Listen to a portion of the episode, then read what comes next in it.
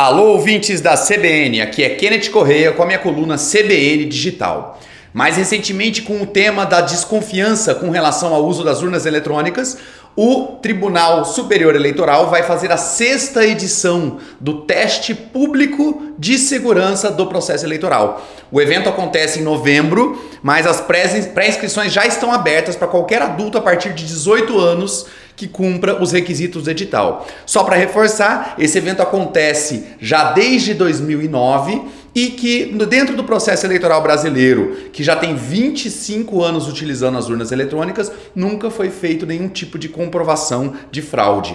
Esse processo é reforçado por esse evento público, que qualquer uma das pessoas que esteja desconfiando e que tenha aí alguns indícios pode participar. O reforço do meu lado aqui é dizer que a tecnologia é inevitável